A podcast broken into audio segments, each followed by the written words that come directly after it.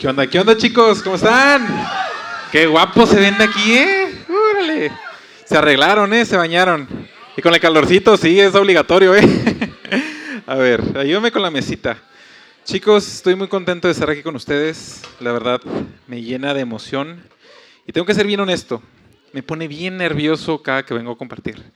Porque no sé por qué, no sé por qué un poco tan nervioso. Yo creo que meditando el otro día, este, dije, pues, estar aquí compartiendo delante de todos ustedes es una oportunidad de darles algo. Yo sé que algunos vienen, eh, es la primera vez que vienen para acá, estamos muy contentos de tenerlos. Y yo recuerdo cuando estaba en la universidad, estaba, a ver, no, porque luego me voy de largo, ¿eh? está bueno el tema. Eh, como les decía, yo recuerdo cuando estaba en la universidad y me acuerdo que tenía un chorro de dudas, la vida era bien difícil, habían muchos cambios, o sea, ya había pasado la pubertad, pero estaba siendo adulto, responsable y me estaba enfrentando contra un mundo nuevo. Y yo creo que eh, sabiduría y las cosas que me compartían mis líderes, mis amigos con más experiencia, todo eso era oro porque este, era una, una puerta a salvación, era una puerta a ahorrarme muchísimas broncas. Y, y creo que lo que más me pone nervioso de estar aquí es que es una oportunidad de compartir algo de lo que Dios me ha enseñado. Y no quiero que sea algo vano, no quiero que te acuerdes de mí, quiero que te lleves una palabra útil, algo de sabiduría, que cuando tengas una situación compleja te puedas acordar de, ay, me acuerdo que una vez un vato dijo una burrada y luego se dijo, dijo esta onda que estaba chida y, y me está sirviendo en esta situación. Porque yo creo que de todos los años que tengo siendo creyente, eh, de todas las pláticas que he escuchado, si te digo que me acuerdo del 1% de todo ese contenido, te estoy mintiendo. Porque, y, por lo general siempre te acuerdas de pedacitos, de cositas chiquitas. Y es lo que está bien padre de lo que estamos leyendo ahorita en los proverbios, porque son cositas chiquitas, son como oraciones cortas que están llenas de sabiduría, llenas de experiencia. Y, y este, a ver, ¿qué voy? Ah, sí. y yo me acuerdo de una frase que escuché hace, uh, en un congreso, no, no era un, sí, sí era un congreso, era un congreso de jóvenes en amistad familiar, eh, ya hace como unos ocho años, ya sé, me veo chavo, pero no estoy tan chavo. Eh, ya fue hace como unos ocho años y me acuerdo que estaba sentado y recuerdo clarito que estaba Hugo Martínez, me parece, era un predicador, bueno, sigue siendo, está vivo. Eh, estaba él compartiendo y él nos estaba hablando sobre la sabiduría. Y me acuerdo clarito, y esto me ha servido y lo he traído durante ocho años, y él nos dijo Siguiente. Siguiente diapositiva. A ver, ¿cuál va a ser la seña? ¿No? ¿Se trabó? ¿No lo pudiste ver? Ok. Bueno, entonces, ah, más padre, así más a gusto sin, sin las diapositivas. Él nos platicó que habían dos grandes maestras en nuestra vida.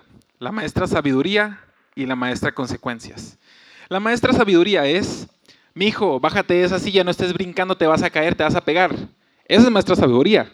Maestra consecuencias es que te valga, que estés brincando arriba de la silla, te caigas, te revientes el hocico y luego andes llorando y luego tardan tres días en que se te sane la herida y luego este, creo que ya me expuse que me pasó a mí, entonces yo ya no brinco arriba de una silla porque sé que me puedo caer. Eso es maestra consecuencias. Aprendí algo de una manera difícil y dolorosa. Ahora, cuando yo miro a alguien que se para arriba de una silla, le digo, hey, no brinques porque te vas a caer y te vas a pegar. Y ese es lo padre de la sabiduría. Eh, no tienes que experimentar dolor Simplemente tienes que poner atención a lo que los demás están diciendo y te vas a ahorrar muchísimas broncas. Pero, eh, gracias. Pero, eh, y que es maestra de consecuencias, es saber que algo es malo y aún así hacerlo.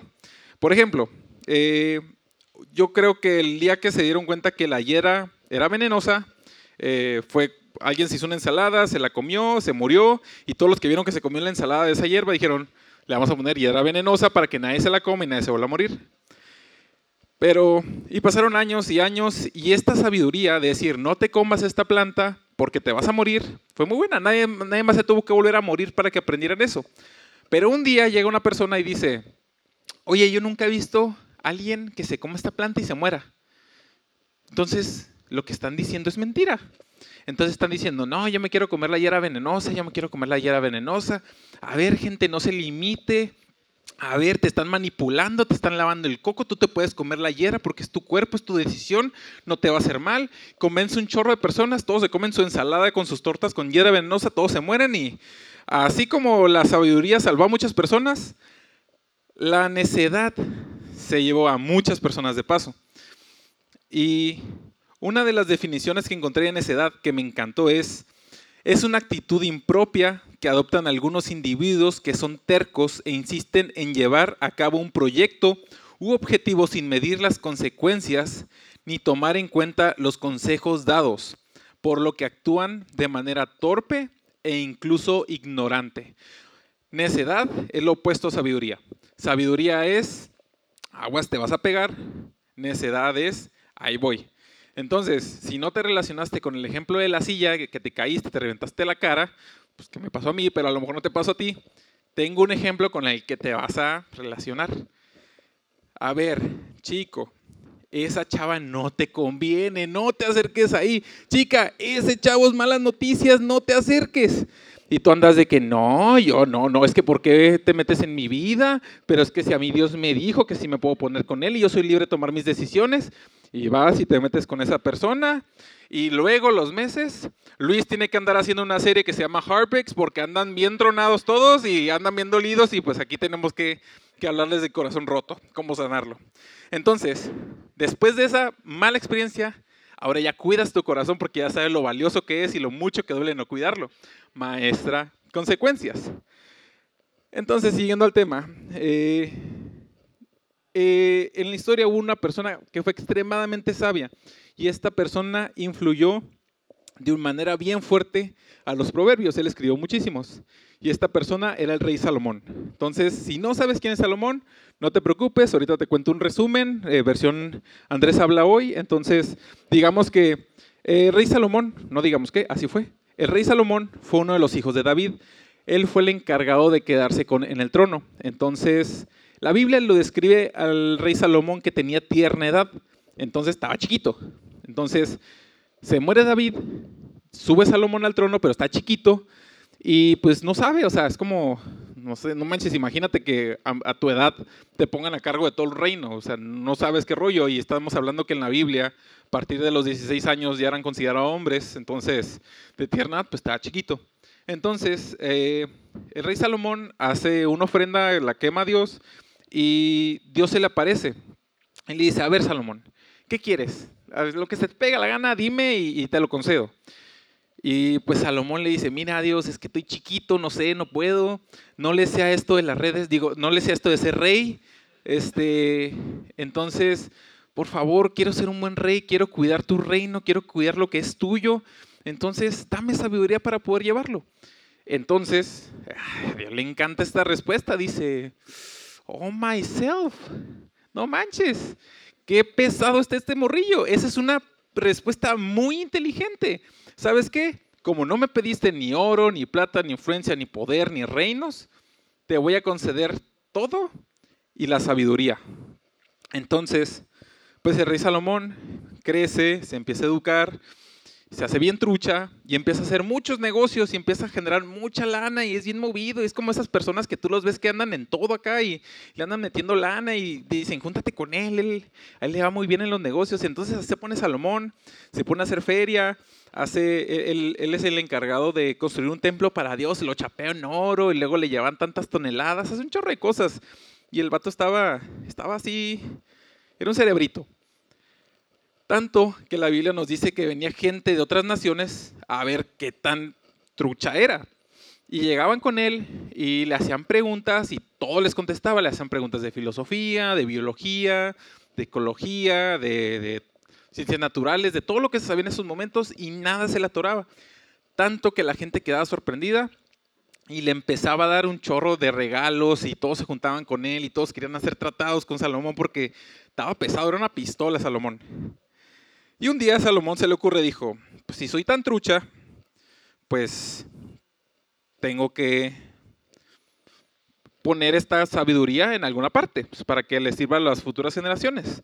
Entonces, Salomón agarra una pluma y, y, una hoja de papel, ya sé que en esos tiempos no existía, pero pues para que entiendan, se pone a escribir Entonces imagínate que esta persona con toda su sabiduría, así de trucha como era, escribe un chorro de proverbios que ahorita están en la Biblia a los cuales tenemos acceso.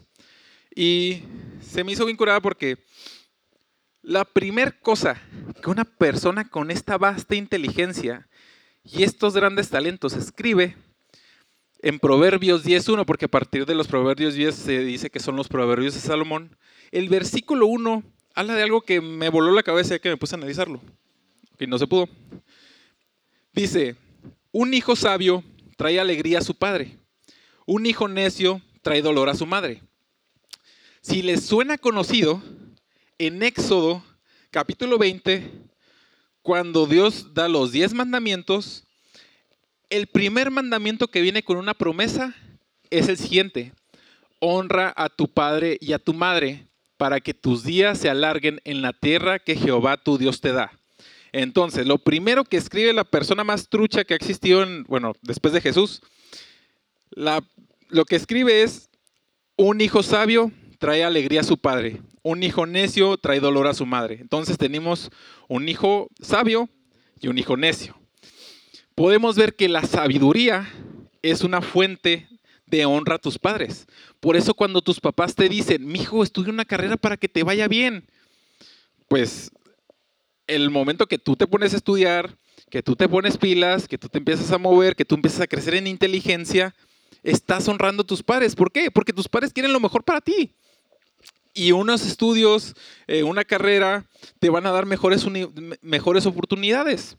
Eh, este, es una, este es, una, es un principio bien básico y a lo mejor tus papás no te piden una carrera, pero el hecho de generar conocimiento, de estar estudiando, de estar preparándote, te va a traer honra para tu vida. Y un hijo necio trae dolor a su madre. Eh, se me salió. Un hijo necio trae dolor a su madre. ¿Cuántas veces o cuántos casos no han sabido de que uno de los diez hijos es malandro? ¿Y cuántos dolores de cabeza no le genera a toda la familia? ¿Cuántas veces ha escuchado él? No te tocaba, hermano. Pues claro, andaba haciendo cosas malas, trae dolor a su familia, trae dolor a una madre. La muerte de un hijo, me imagino que va a ser muy horrible. Entonces, pues, no sean necios. Eh, honren a sus padres y empiecen a generar sabiduría. Creo que no, creo que no era el principio, ¿verdad? ¿No, verdad? ok, digo, tarde, mejor tarde que, que nunca. Bueno, vamos a orar. Señor, perdón por no haber orado cuando empecé la plática, pero te pido que tomes mi boca, Señor, y que puedas impartir algo de sabiduría a estos jóvenes, Señor, a través de mí. Te pido que te puedan ver a ti, Señor, y que pueda darles algo, Señor, que se puedan llevar por el resto de su vida, Señor, que los edifique, que los forme, Señor, y que los ayude en sus tiempos difíciles. Te pido, Señor, que tú vengas a este lugar y tú traigas sabiduría para todos, incluso para mí. Te damos gracias y te lo pedimos en nombre de Tomás de Jesús. Amén. Perdón, él, eh, sinceramente no, no, no, no puedo darle sin, sin la oración, sin la bendición de, de papá. Bueno, lo siguiente que escribe Salomón en su libro de sabiduría es Proverbios 10.2. Dice, las riquezas mal habidas no tienen ningún valor duradero, pero vivir debidamente puede salvar tu vida. Tenemos un trabajador honesto contra un trabajador deshonesto. Las riquezas mal habidas no tienen ningún valor duradero. ¿Qué profesión se les viene a la mente? que ganes dinero rápido, pero que tengas una expectativa de vida extremadamente corta. Y no, no es domador de toros. O sea, narcotraficante. Es bien sabido que los narcotraficantes les va muy bien, pero parece que a los tres años es obligación que cuelguen los tenis. O sea, no, no les conviene que sean promovidos muy rápido. Y yo me acuerdo cuando recién llegué a La Roca me tocó grabar un testimonio de una señora. Este, esta señora es de San Diego y ahí va La Roca y está el video testimonial en, YouTube, creo que en la página de La Roca. Eh, ella estaba casada con un narcotraficante y esta señora, pues, tiene un chorro de lana. Eh, la señora traía su carro del año, traía como 20 cirugías encima, traía sus uñotas hasta acá, traía bolsas de marca, traía joyas, no les faltaba nada. Y nos platicaba que era tanta la riqueza que tenían que iba muchísima gente, igual otros narcotraficantes, a pedirle dinero. Y que llegaban y que no, que fíjate que el negocio, que así, a ver, mija, pásame 50 mil dólares de la, caja, de la caja fuerte. A ver, pásame 100 mil para prestarle a Fulanito. Y pásame 200 mil para eh, prestarle a Manganito. Entonces, si tienes 100 mil, si tienes 50 mil pesos para prestarle a alguien es porque tiene lana, ¿no? Porque este, bueno, 50 mil dólares, porque tienes mucha lana, o sea, 50 mil dólares pues, no, no, son unos pingüinos, no son un picafresa, o sea, es un chorro de dinero. Este, entonces tenían muchísimo dinero, pero pues era mal ganado. Y un día, de pronto, desaparece el esposo. Y pasan como unos tres días y identifican el cadáver y pues resulta que lo estaban, eh, lo habían metido a un, este, a un pozo con ácido para desaparecerlo. En cuanto se corre la voz de que esta persona tan poderosa y tan rica estaba muerta, las mismas personas que fueron a prestarle a, pedirle dinero prestado fueron a la casa de esta señora, le abrieron la caja fuerte, le robaron todo, le robaron sus joyas, le robaron carros, a la señora la metieron a la cárcel. Pasó de ser rica a, ser, estar en la cárcel a ser pobre. La señora nos platicaba que no tenía dinero ¿O era dinero para llevar a sus hijos de la escuela o era para alimentarlos? Sí, pues prefería alimentarlos. No tenía dinero para ir a comprar mandado. Le fue muy mal. Y hay innumerables casos de personas que tienen mucho dinero y lo pierden en, cuestión de segundos cuando es dinero mal habido. Y, otro, pues para no extenderme mucho con, esta parte, es uno de mis amigos más cercanos. Eh, su papá era pollero y tenían propiedades muy grandes, tenían, o sea, creo que la banda del recodo iba a los cumpleaños así de que tenían lana. Y ahorita ya después de muchos años no tienen casa donde vivir.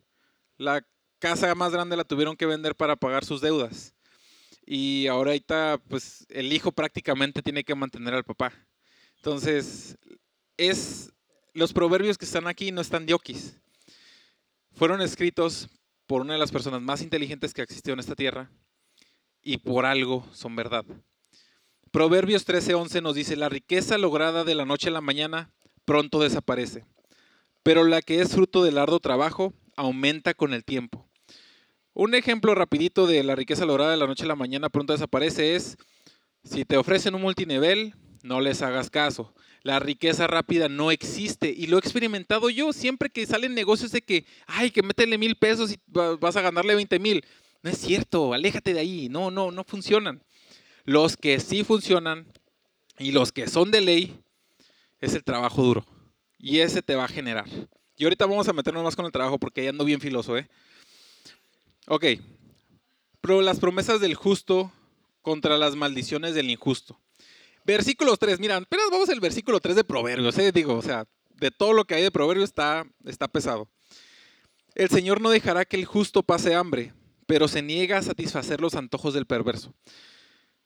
Si andas viviendo, si tienes una vida de justicia, créeme que la mano poderosa del Señor te está cuidando. Y si el Señor es nuestro Padre y nuestro Padre es el creador de los cielos y la tierra, del universo, de la galaxia, de todo lo que hay, ¿tú crees que te va a faltar algo de comer? Claro que no. La misma Biblia dice que, que un hijo le pide a su padre un pan y el padre le da una serpiente. Nadie. Incluso ustedes siendo malos y le dan cosas buenas a sus hijos, aún más su padre que está en el cielo les da cosas buenas. Ahí está en la Biblia. No se me olvidó poner el versículo, pero ahí está. Entonces, si vives por los caminos de justicia, por los caminos de Dios, tú puedes descansar en eso. Lo he experimentado incontables veces en mi vida.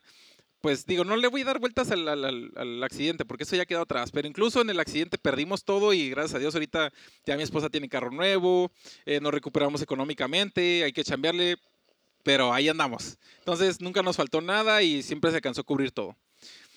Dice, los justos se llenan de bendiciones, las palabras de los perversos encubren intenciones violentas. Y ahorita también voy a entrar un poquito más en eso. Ok, lo siguiente que viene, que yo creo que trae atravesado Salomón, es a los flojos. Neta, te pones a leer a partir del versículo 10 y se la pasa hable y hable y hable del flojo. Versículo 4, ¿ok? No estamos lejos, acabamos de empezar, Proverbios. Vamos en el cuarto versículo apenas. Los perezosos pronto se empobrecen. Los que se esfuerzan en su trabajo se hacen ricos. O sea, no hay riqueza rápida.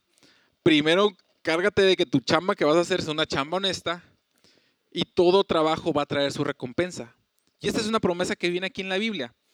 Todo trabajo que tú haces y, yo sé que están en una situación en la que muchos están en la universidad eh, o muchos están entrando a la vía laboral y no saben. Y la neta, cuando no sabes, es difícil pagarle a una persona que no sabe porque le tienes que enseñar, se va a equivocar, te va a generar errores y aún así le tienes que pagar. Entonces, eh, eh, les voy a platicar un poquito de, de, mi vida y de, mi, esposa. Este, no, sí, es mi vida. Eh, qué bonito, ¿verdad? Sí. Gracias.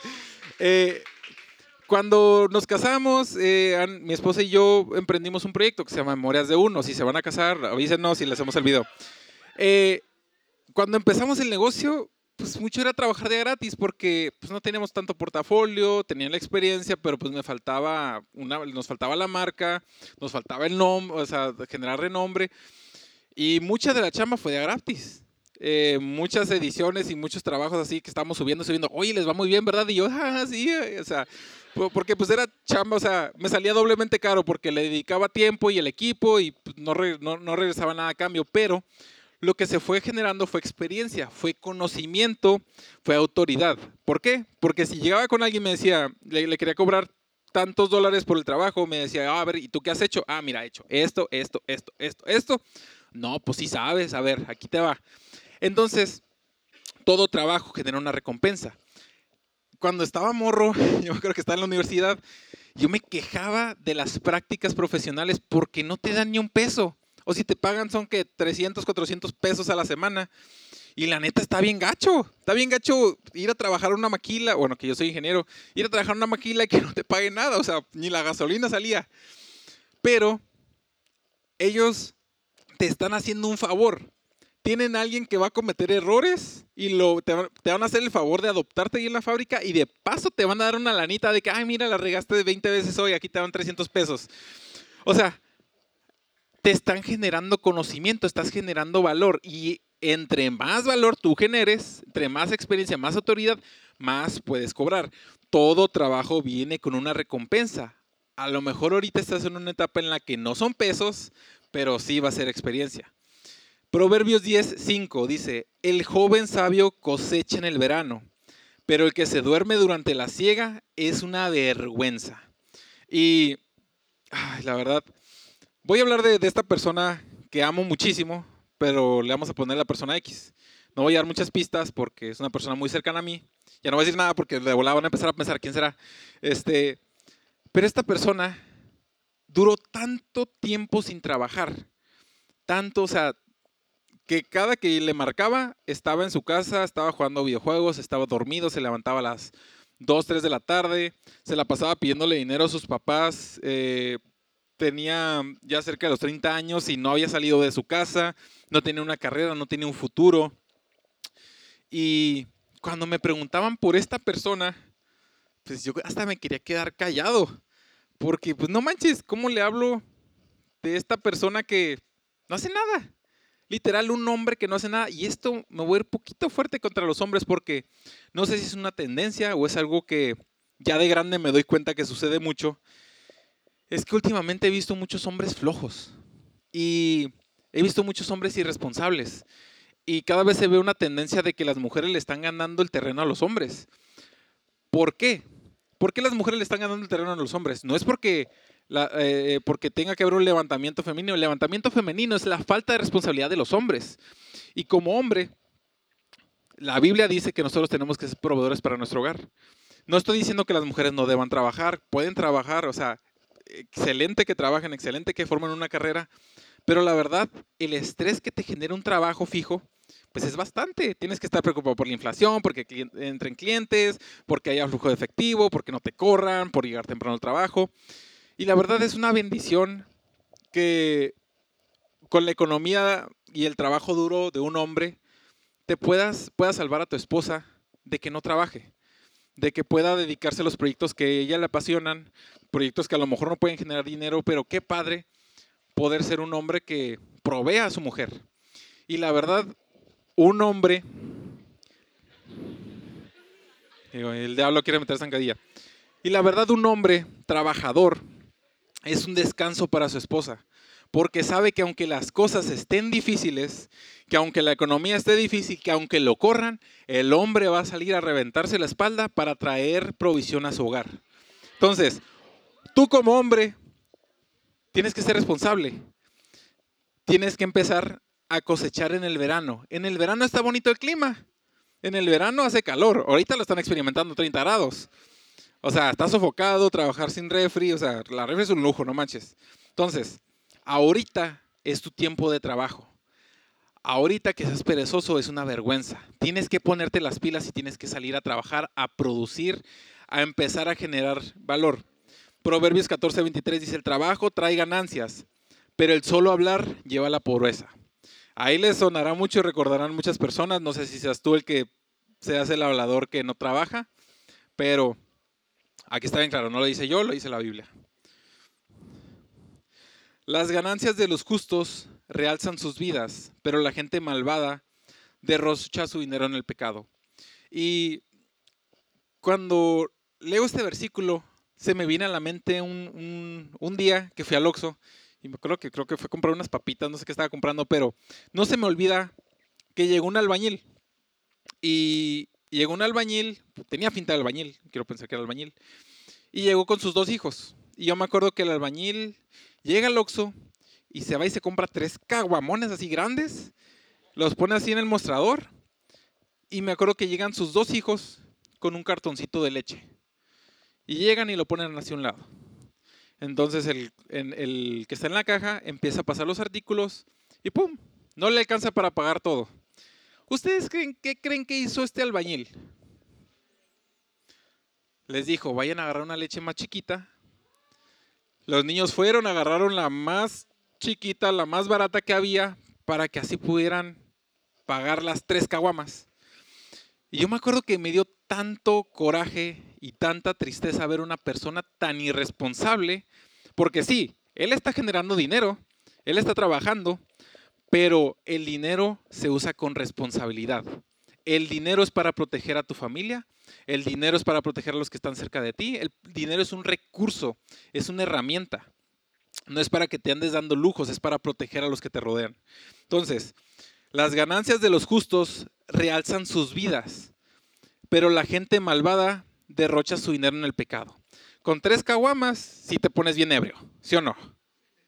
A ver, ¿quién dijo que sí, eh? Torcidos. No se le esperaban, ¿eh? Ok.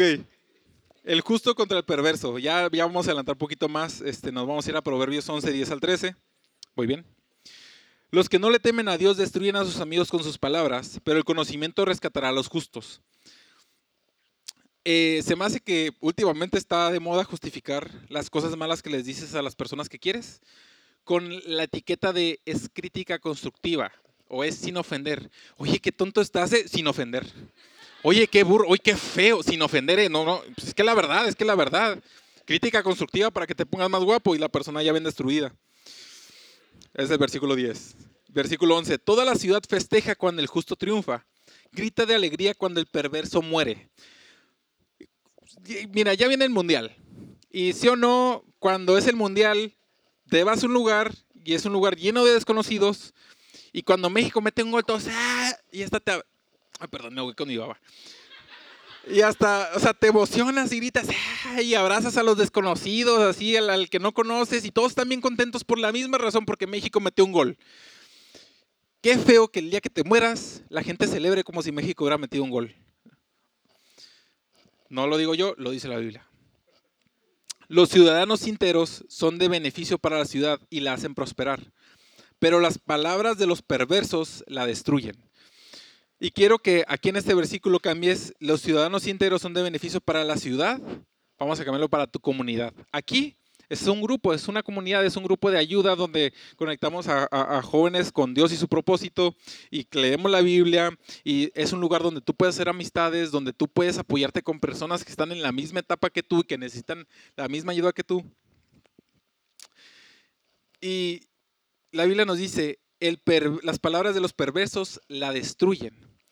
Entonces, hay veces que las palabras pueden destruir comunidades enteras el chisme, hablar mal de tus hermanos, hablar mal de tus amigos, andarle contando todo a todo mundo.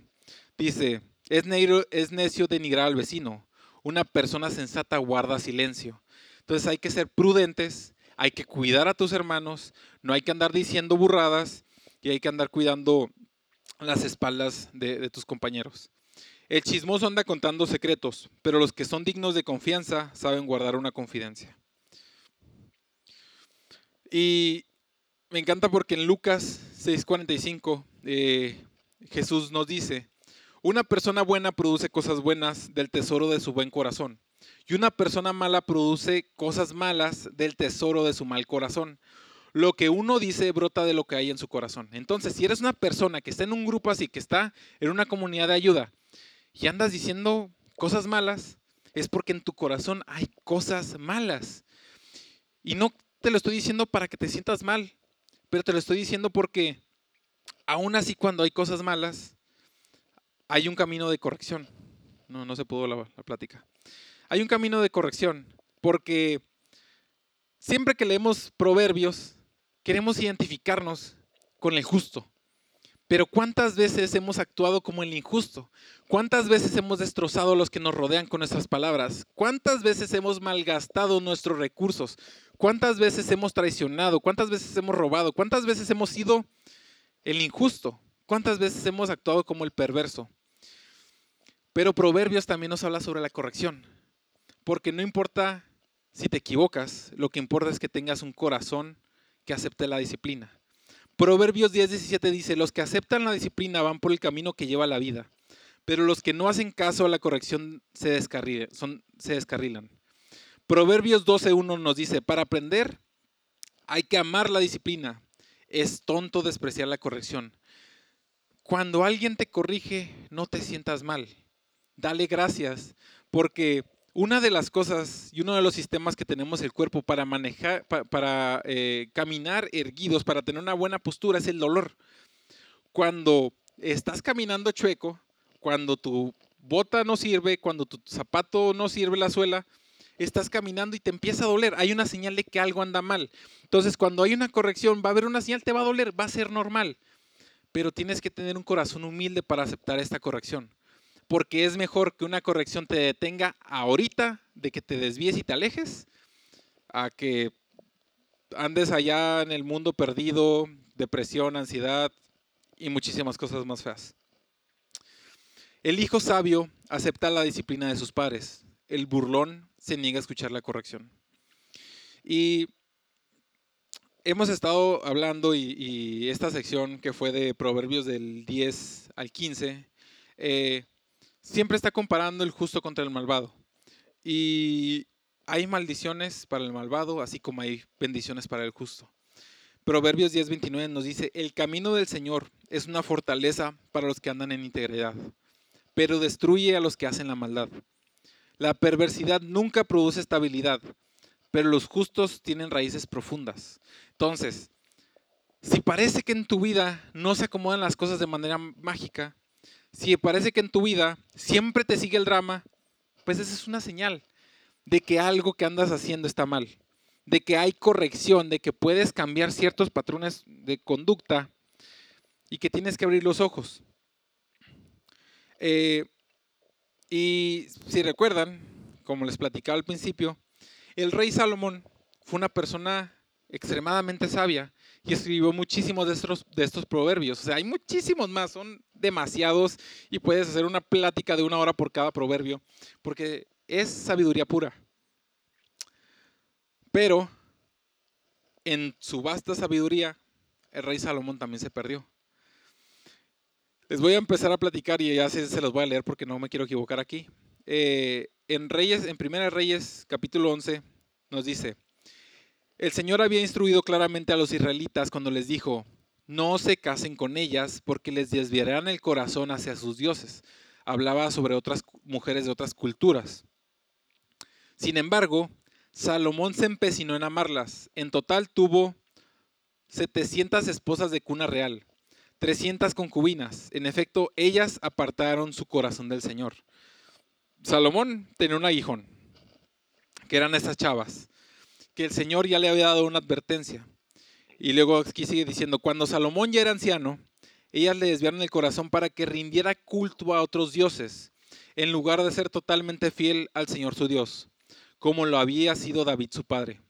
Salomón rindió culto a Astoret, la diosa de los Sidonios, y a Moloch, el detestable dios de los amonitas. Por los que no saben, eh, el dios Moloch de los amonitas es un dios al que se le ofrecían bebés recién nacidos. Era una escultura de bronce en la que se ponían llamas y pues el bronce es un muy buen conductor del calor y ponían a los recién nacidos en sus manos. Era un acto detestable y a lo largo de todo el Antiguo Testamento se menciona este Dios.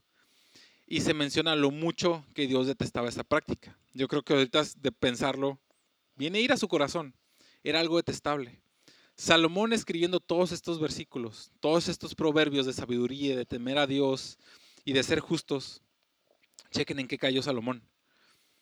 De ese modo Salomón hizo lo malo a los ojos de Dios. Se negó a seguir al Señor en forma total y absoluta como lo había hecho David, su padre. Aquí había una advertencia, aquí había una sabiduría. Aquí había una advertencia, aquí había una maestra sabiduría. No se casen con ellas porque les desviarán el corazón hacia sus dioses. Aquí tenemos maestra sabiduría. ¿Y qué pasa después de que Salomón eh, es anciano? Pues hay un levantamiento Dios levanta personas contra Salomón y el poderoso reino de Israel que tanto dinero producía, que tenía un templo casi casi de oro puro, no era de oro puro, pero era una nación extremadamente rica. Eh, la Biblia dice que no hubo rey como él, no hubo rey con una fortuna como la de él, no hubo un rey como la sabiduría que él tenía. Pero aún así, con toda esa sabiduría, Salomón se aleja. Salomón desvía su corazón. Salomón se va por la maestra consecuencias. Y ya se mencionó en antiguas pláticas, en anteriores pláticas, que el temor del Señor es el principio de toda sabiduría. Y caminar fuera de la justicia de Dios es perderle el temor a Él.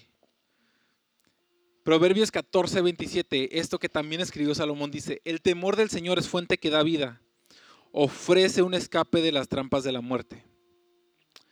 Proverbios 15:33 nos dice, el temor del Señor enseña sabiduría, la humildad precede a la honra.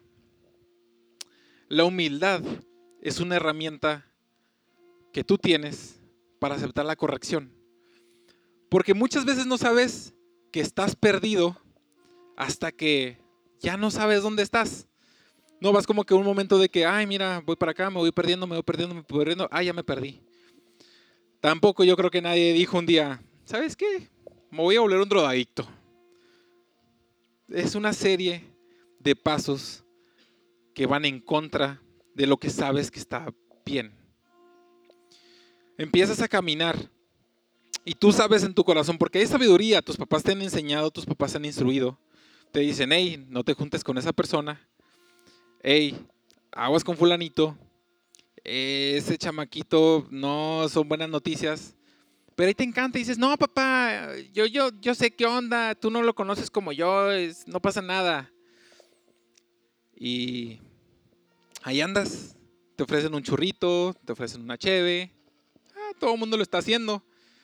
Pero tienes la voz de tus padres y la voz de la sabiduría diciéndote, no lo hagas, eso es malo, nada bueno sale de ahí y tomas otra decisión y tomas otra decisión y tomas otra y otra y otra y cada vez te vas alejando más de la maestra sabiduría. ¿Y qué pasa? Empiezas a topar con la maestra consecuencias. Empiezas a vivir cosas que a tu corta edad no deberías de estar viviendo. empiezas a generar heridas y empiezas a formar cicatrices y el corazón se empieza a endurecer en una edad en la que es un corazón tierno, es un corazón chico. Y así como todos queremos ser justos, yo creo que todos hemos fallado y nos hemos vuelto el necio. Porque la necedad de saber que lo que estás haciendo está mal y aún así hacerlo. La necedad es la falta de orgullo, la falta de temor de Dios. No sé en qué situación estés ahorita en tu vida, pero tal vez ya hayas dado muchos pasos lejos de sabiduría. Tal vez ya estés bien lejos de los consejos que te daban tus padres. Y tal vez sientas que ya estás en un punto sin regreso, pero hay corrección. Dios siempre te puede encaminar de vuelta a su camino. Tenemos la maestra sabiduría, hay que aprovecharla. Y es algo que me encanta que siempre dice nuestro pastor José Mallorquín. Dice, la Biblia está hecha para que aprendas en zapatos ajenos, para que no tengas que andar rompiendo tu corazón para que no te tengas que andar tropezando con toda la piedra que te topes, para que seas inteligente y puedas ver, ahí está el barranco, mejor camino 10 metros en la otra dirección. Y con eso los quiero dejar, chicos. Ahorita que son jóvenes y que tienen una larga vida por delante, aprendan de la maestra sabiduría. Síganla, no se aparten de ella. Hagan su devocional, lean, aunque sea a veces difícil por, las, por estar apresurado por el día. Oren y pidan la dirección a Dios. Vamos a orar, cierren sus ojos. Señor, te damos muchas gracias por la palabra que nos has dado esta, esta noche. Te pido que si hay una persona que necesite algo, que sienta que esté lejos de sabiduría, que sienta que sus decisiones ya no lo pueden llevar más abajo, que tú le demuestres que hay un camino de vuelta, que tú has escrito un libro lleno de verdades, que tú les has dado un manual donde ellos pueden volver a conectarse contigo. Te pido que traiga sabiduría y traiga respuesta a esas preguntas y esas dudas que tanto tienen, Señor. Y te pido que hables a sus corazones, y que les sigas instruyendo y los sigas llevando de vuelta a tu camino, Padre. Te damos muchas gracias y te lo pedimos todo en el nombre de tu amado Jesús. Amén. Sale. Buenas noches, chicos.